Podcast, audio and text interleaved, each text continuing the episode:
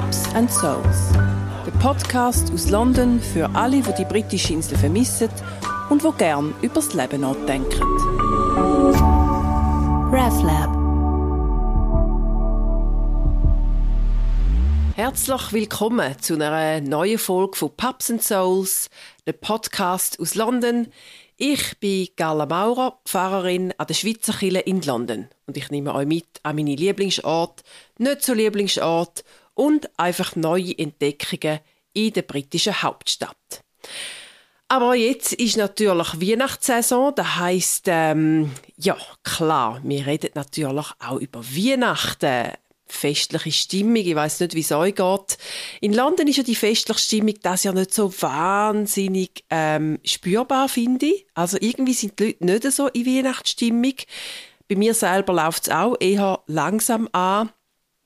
Wie geht es euch so? Wie fühlt ihr euch dieser nahenden Weihnachten, mit dem Weihnachtsfest? Was tut es mit euch, dass das Fest wieder auf uns zukommt? Es ist ja nicht nur das Wiegenfest von Jesus, nicht nur das christliche Hoffnungsfest, sondern eben auch immer ein Familienfest, wo mit Spannungen kommt, mit Hoffnungen kommt, mit erfüllten Hoffnungen, enttäuschten Hoffnungen. Und jedes Jahr ist es eigentlich wieder so und man weiß nie genau, in was man denn hineingeraten und wie man aus dem Ganzen wieder rauskommt. Ein großer Bestandteil von Weihnachten ist natürlich das Essen. Habt ihr eure Pläne schon gemacht? Also vor allem für die, die daheim Weihnachten feiern, bei sich in den eigenen vier Wänden, muss man ja dann auch das Menü planen. Und zwar nicht nur das Menü für den Weihnachtstag, sondern jeden Tag rundherum auch. Da braucht man ja auch irgendwie etwas im Bauch. Ich habe gerade mit meinem Mann heute Morgen das Menü geplant äh, und Bestellung aufgegeben bei einem Lieferant, wo uns alles heimliefert, weil heute ist der letzte Tag, zum ähm, Bestellungen für Weihnachten aufgeben. Äh, da haben wir zum Glück gerade noch rechtzeitig gemerkt und jetzt sind die Sachen bestellt und hoffentlich haben wir dann unsere Menü alle zusammen. Wir bleiben in London. Also viele Schweizer, Schweizerinnen hier in London, die reisen entweder in die Schweiz oder sonst in ein Land, wo vielleicht der Partner oder Partnerin herkommt. Oder manchmal auch in zwei Ländern nacheinander. Wir feiern eigentlich jetzt seit einigen Jahren, also seit der Pandemie eigentlich, hier in London. Mir ist ehrlich gesagt die Reiserei um Weihnachten also erstens mal viel zu teuer. Ich meine, die Flugpreise sind ja unglaublich in die Höhe geschnellt. Und mir ist es auch einfach zu hektisch, gerade mit kleinen Kindern. Und wenn ich so mit anderen ähm, ja, so Foreigners, also ähm, Immigrierten da in London re äh, reden, wo ja die meisten irgendwie sind, ähm, ja, die meisten reisen, aber die meisten wollen gar nicht wirklich reisen. Und trotzdem ist so ein, bisschen ein Druck da, man muss heimgehen. Und irgendwie, ja, ich finde den Druck irgendwie auch schade, weil ähm, ist doch auch schön, wenn man daheim kann, also im eigenen daheim, im ähm, Gastland seine eigenen Traditionen aufbauen und ja, irgendwie sein eigenes Daheim geniessen. Aber es ist eine riesige Reiserei. Also London, da wird, also da lehrt sich über die Festtage, hat man das Gefühl. Und dann sind noch so ein paar ähm, letzte, ähm, noch so ein paar letzte übriggebliebene, wie zum Beispiel mir. Und man fragt dann immer um, wer bleibt auch noch da, dann weiss man mit wem, dass man alles falls abmachen kann in dem gelehrten London. Ja, jetzt ist es ja in England ein bisschen anders mit den Weihnachtstraditionen. Also der Haupttag, der Großtag, das ist nicht der Heilige Abend, sondern das ist der Christmas Day, der 25.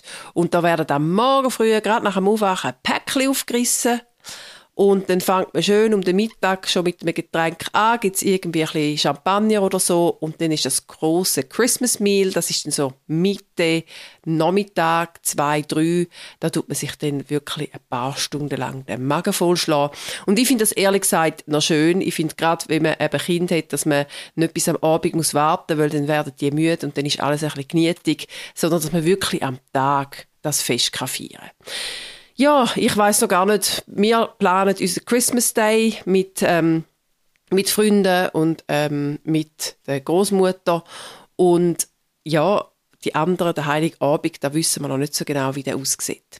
Eine andere englische Tradition, da haben wir sicher auch schon mitbekommen, man isst ein Truthahn. Turkey. Ich kenne aber fast niemanden, der eigentlich gerne Turkey isst. Also ehrlich, wenn man raus umfragt, Turkey, ah, ja, wir machen es, weil es als Tradition ist. Ich habe das lange auch über mir gehen lassen mit dem Turkey, aber seit etwa drei Jahren habe ich meinen britischen Machen überzeugt, dass doch eigentlich der Turkey eigentlich mehr Tradition als Lust ist. Und wir weichen jetzt eigentlich auf anderes Fleisch aus. Meistens ist es bei uns ein Schweinebraten und so auch das Jahr wieder ein Schweinebraten. Und äh, ich mag mich noch gut erinnern, vor ein paar Jahren, wo wir eben noch so einen Turkey bestellt haben beim Metzger, da habe ich dann die Aufgabe gefasst, den Turkey zu holen. Ausgerechnet ich bin zum Metzger und habe gesagt, I would like to order a turkey for Christmas. Und der Metzger hat so gesagt, in seinem breiten Slang hat gesagt, how big, how big? Und ich so, no, I'm not really happy. I don't really like turkey, but it's the tradition. Und er so gesagt, no, how big, how big? Also, ah, er hat mich nicht gefragt, ob ich happy bin, sondern how big, wie groß der Turkey soll sein. Ja, da merkt ihr, wie tief das bei mir verankert ist mit dem Turkey und wie happy das an der Turkey wirklich macht und wie happy, dass es die Turkeys macht. Ehrlich gesagt, ich meine, ist doch auch gut, wenn die Truthahn-Züchterei ein bisschen abgeschwächt wird. Ja. Also, Genau. Wie sieht euer Weihnachtsmenü aus, wenn ihr noch ein Dessert habt? Ich habe ähm, eine neue Tradition eingeführt bei uns in ein paar Jahren. Das ist eine Passionsfruchtroulade. Also so eine, äh, eine Roulade, die heissen die da ähm, Swiss Roll in England. Also die Roulade heisst Swiss Roll, irgendwie das etwas Schweizerisch scheinbar. Und ich mache jetzt jedes Jahr eine Passionsfrucht-Roulade mit Zitronengomfi und Rahm. Die ist wirklich wahnsinnig toll. Wenn ihr das Rezept wollt, meldet ihr euch doch einfach bei uns. Und ich gebe euch das Rezept sehr gern. Ja, Braten. Kochen, Küche, Kochen, Fleisch, zumindest für die unter euch, die nicht Vegetarier oder Veganer sind. Kürzlich bin ich im Hampton Court Palast gsi. Der Hampton Court Palast, der ist so ein bisschen Thames aufwärts. Ja, Thames aufwärts. Ich hoffe, das ist jetzt richtig gesagt. Richtig Richmond. Ähm, nicht weit vom Heathrow Airport. Eigentlich von uns in Nordlondon etwa eine Stunde mit ÖV oder mit ähm, Zug. Aber man kann auch mit dem Boot auf einer dreistündigen Themsefahrt zu dem Hampton Court Palast fahren. Sehr empfehlenswert, wenn man Zeit hat. An einem schönen Sommertag. Wunderschön. Ähm, der Hampton Court Palast, das ist ein Palast aus dem 16. Jahrhundert. Der Palast vom König Heinrich am 8. Henry VIII. Und das ist sicher einer der berühmtesten Könige, den ihr auch schon von ihm gehört habt. Das ist eben der, der von seinen sechs Frauen zwei geköpft hat und wo seine erste Frau geschieden hat. Und das ist ja eigentlich damals gar nicht gegangen, weil es hat ja die katholische Kirche hat die Scheidung nicht erlaubt. Und der Herr Henry VIII hat darum kurzerhand gesagt, der Papst ist nicht mehr das Oberhaupt der Kirche da in England, sondern ich, der König, bin jetzt das Oberhaupt. Und hat sich dann dort ähm, an den Kopf der Kirche gesetzt, hat seine Frau, seine erste Frau, ähm, scheiden lassen. Und seither gibt es ja die anglikanische Kirche. Also das ist eigentlich auch so ein bisschen, sagen wir, der grosse äh, Move von der Reformation ähm, in England, dass eben der König sich als Haupt der Kirche gesetzt hat. Und das ist ja heute noch so. Also jetzt der König und jetzt, es ist immer noch ein bisschen komisch bei uns heutzutage vom König zu reden, weil Königin Elizabeth II ist natürlich irgendwie immer noch in allen Gedanken. Aber wir haben jetzt wieder einen König und der ist das Oberhaupt der anglikanischen Kirche, weil der Heinrich VIII. 8 im 16. Jahrhundert sich hat scheiden lassen. Und der hat eben in dem Palast gelebt, in dem Hampton Court Palace, wo sich wirklich lohnt zu schauen. Und einer von den, Spe Spe sorry, einer von den speziellen Features ähm, von dem Palast, dort ist der erste Tennisplatz, den es je gegeben hat. Tennis hat angefangen im Hampton Court Palast. 1529 ist der erste äh, Tennisplatz gebaut worden. Das Spiel hat ein bisschen anders ausgesehen damals. Also, ähm, man sagt dem, es gibt das immer noch, man spielt immer noch das Tennis von denen und dem sagt man Real Tennis. Ähm, verglichen zum Lohntennis, wo man heute kennt. Also Real Tennis, das, wo man dann am Anfang aber die erste Erfindung vom Tennis und es gibt weltweit noch knapp über 50 Real Tennis ähm, Tennisplätze. Man kann das noch spielen. Ähm, und es gibt auch einen internationalen Wettbewerb, äh, wo man sich, äh, wo man sich kann einschreiben kann, wenn man will, will Master oder äh, genau Master werden von Real Tennis. Ähm, das ist so eine Randsportart, wenn ihr noch etwas sucht fürs neue Jahr schaut doch mal Real Tennis, äh, vielleicht ist das ja etwas für euch. Also der erste Tennisplatz, ähm, äh, den kann man im Hampton Court Palace sehen und wenn man Glück hat, dann spielen sogar Leute eben noch das Real Tennis, da kann man noch ein bisschen zuschauen.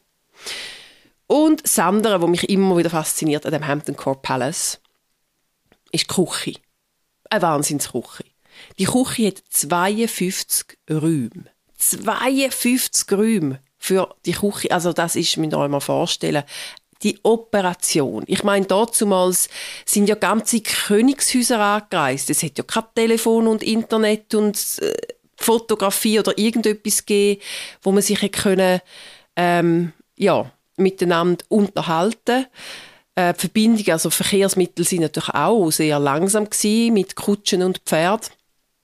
Ähm, also hat man sich, muss man sich überlegen, wenn sich so Könige, Royale getroffen haben oder Staatsmänner, das mal ja Staatsmänner damals wirklich ausschließlich, dann hat der ganze Hof von einem Land müssen eine riesige Operation zum anderen Hof. Und dann ist mir nicht nur für einen Tag geblieben oder für ein schnelles Meeting, sondern sie sind dann geblieben mit dem ganzen Hofstaat. Und jetzt müsst ihr euch vorstellen, zwei so Hofstädte unterhalten, ja, da braucht man Platz. Also 52 Räume in die riesige Küche, das ist irgendwie verständlich. Ein paar Zahlen zum Thema Braten, jetzt gerade so vor Weihnachten. In dem Hampton Court Palace hat es jedes Jahr 8200 Schafe gegeben. 2330 Hirsch sind verarbeitet worden, 1870 Sauen, 1240 Ochsen, 760 Kälber und 53 Wildschweine. Das ist der Fleischverzehr am Hampton Court. Also das ist schon noch wahnsinnig. Ja, ich finde, da sind wir mit unserem Schweinebraten an Weihnachten noch relativ diskret. Aber das ist nicht die grösste Küche der Welt. Wisst ihr, wo die grösste Küche der Welt zu finden ist? Man könnte ja zuerst irgendwie denken, vielleicht Armee irgendwo, irgendeine Armee, US Army, hat doch die grösste Küche. Nein. Oder irgendeine Bildungsinstitution, eine grosse Uni? Nein. Die grösste Küche ist in Indien, in Amritsar. Und dort steht der grösste Sikh-Tempel der Welt. Der grösste Sikh-Tempel ähm, und der, die Küche ist 24 Stunden am Tag offen und rund ums Jahr und kocht jeden Tag für 100.000 Menschen. Die grösste Küche in der Welt. Es erinnert mich an einen Gemeindeausflug, den wir gemacht haben hier in London zum großen Sikh-Tempel in Southall. Die hat nämlich auch eine riesige Küche. Und es ist so, dass eigentlich jede, jede Person, die in einen Sikh-Tempel hineingeht, das ist Teil vom religiösen Ethos der Sikh.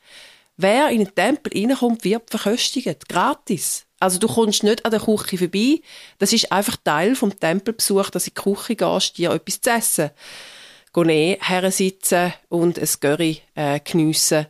Und das ist also schon in Southall, das ist eine riesige äh, Operation. Und jetzt muss man sich mal vorstellen, im grössten Sikh-Tempel der Welt mit 100.000 Menschen, die dort ein- und ausgehen jeden Tag. Die ganze Community wird bekocht.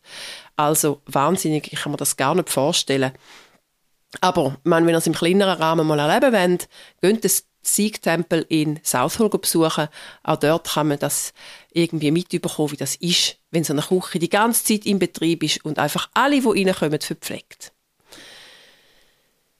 Ja, Weihnachten, kochen, zusammen essen, zusammen geniessen. Weihnachten ist das Fest der nächsten Liebe.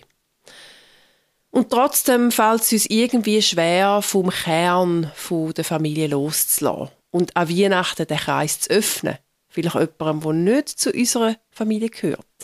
Man bleibt dann eben doch irgendwie gern unter sich. Wie ist das bei euch? Habt ihr jemanden eingeladen am Heiligabend, der nicht zum Familienkern gehört? Ein Nachbar, ein Freund, eine Freundin, Mutter und Kind vom, von der Klasse, vom Sohn die vielleicht allein sind, jemand aus dem Ausland, der nicht heimgehen kann oder wo noch einfach wissen, dass sie den Heiligen Abend Weihnachten allein verbringen. Haben ihr jemanden eingeladen? Zum Fondue am 25. oder zu eurer Familientradition am Heiligabend? Es fällt einem nicht leicht an Weihnachten, obwohl es doch das Fest der nächsten Liebe ist. Aber jetzt stellt euch mal vor, wie Weihnachten wäre, wie es anders wäre, wenn jede Familie, jede Kernfamilie, ein Mensch würde zu einladen, wo sonst an Weihnachten allein wäre. Es wäre ein wunderschönes Weihnachtsfest. Und vielleicht, wenn ihr es ja das Jahr machen, wenn ihr es bisher noch nicht gemacht habt, euch mal zu überlegen, hm, eine mehr oder zwei mehr, die können wir noch reinnehmen. Ich wünsche euch ein wunderschönes, ein gesegnetes Weihnachtsfest. Ein nicht abgebratenen Braten und überhaupt ein sehr kluniges Weihnachtsessen, das ist ja auch nicht selbstverständlich. Und dass es geniessen könnt, was ihr auch immer geplant habt. Mit der Familie, ohne die Familie, mit Freunden oder nicht. Und denkt an eure Nachbarn, an eure Freunde, an die aus dem Ausland, wo eben vielleicht die Weihnachten das Jahr noch dazu eingeladen werden Ich freue mich auf nächstes Jahr wieder mit neuem Schwung und eben vielleicht, wenn ihr ja mal die Randsportart Real Tennis ausprobieren für eure New Year's Resolution, eure guten Vorsätze. Ja, ist doch immer gut, wenn man irgendetwas Spezielles kann ins neue Jahr mitnehmen Happy New Year, Merry Christmas aus London. Ciao zusammen.